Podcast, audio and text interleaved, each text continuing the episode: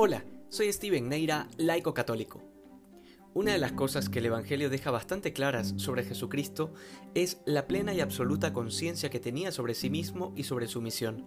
Y esto es un detalle importante porque ciertas teologías del siglo pasado y que aún hacen mucho daño hoy, pretenden dar a entender que Jesús en algún momento de su vida ignoraba que era el Hijo de Dios y por ende cuál era su misión.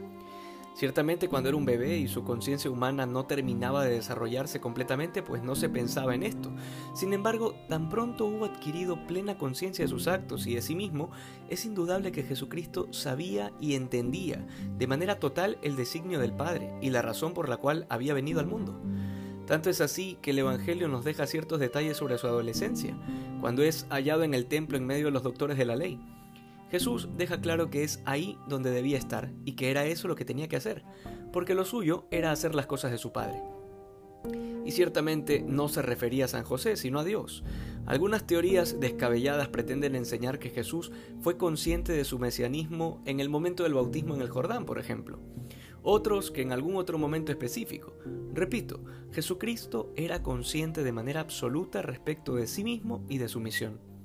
El Evangelio de hoy nos presenta una prueba de fe para estos dos ciegos que se acercaron al Señor pidiendo ser sanados.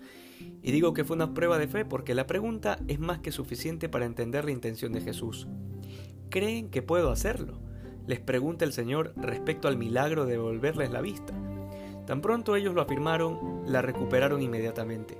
Sin embargo, hay un detalle que suele desconcertar a muchos, porque lo encontramos no solo aquí, sino en muchos otros pasajes del Evangelio. El Señor pide que no le cuenten a nadie lo sucedido. ¿Por qué? Justamente porque su hora no había llegado aún. Y esto nos lleva nuevamente a ese pleno conocimiento que tenía el Señor sobre su misión, al punto de saber exactamente el momento en que habría de empezar su pasión para terminar en la cruz y resucitar. Adoramos a un Dios que se ha hecho verdaderamente hombre sin dejar de ser Dios. Este es justamente el misterio de la encarnación, el misterio para el que nos estamos preparando en este tiempo de Adviento.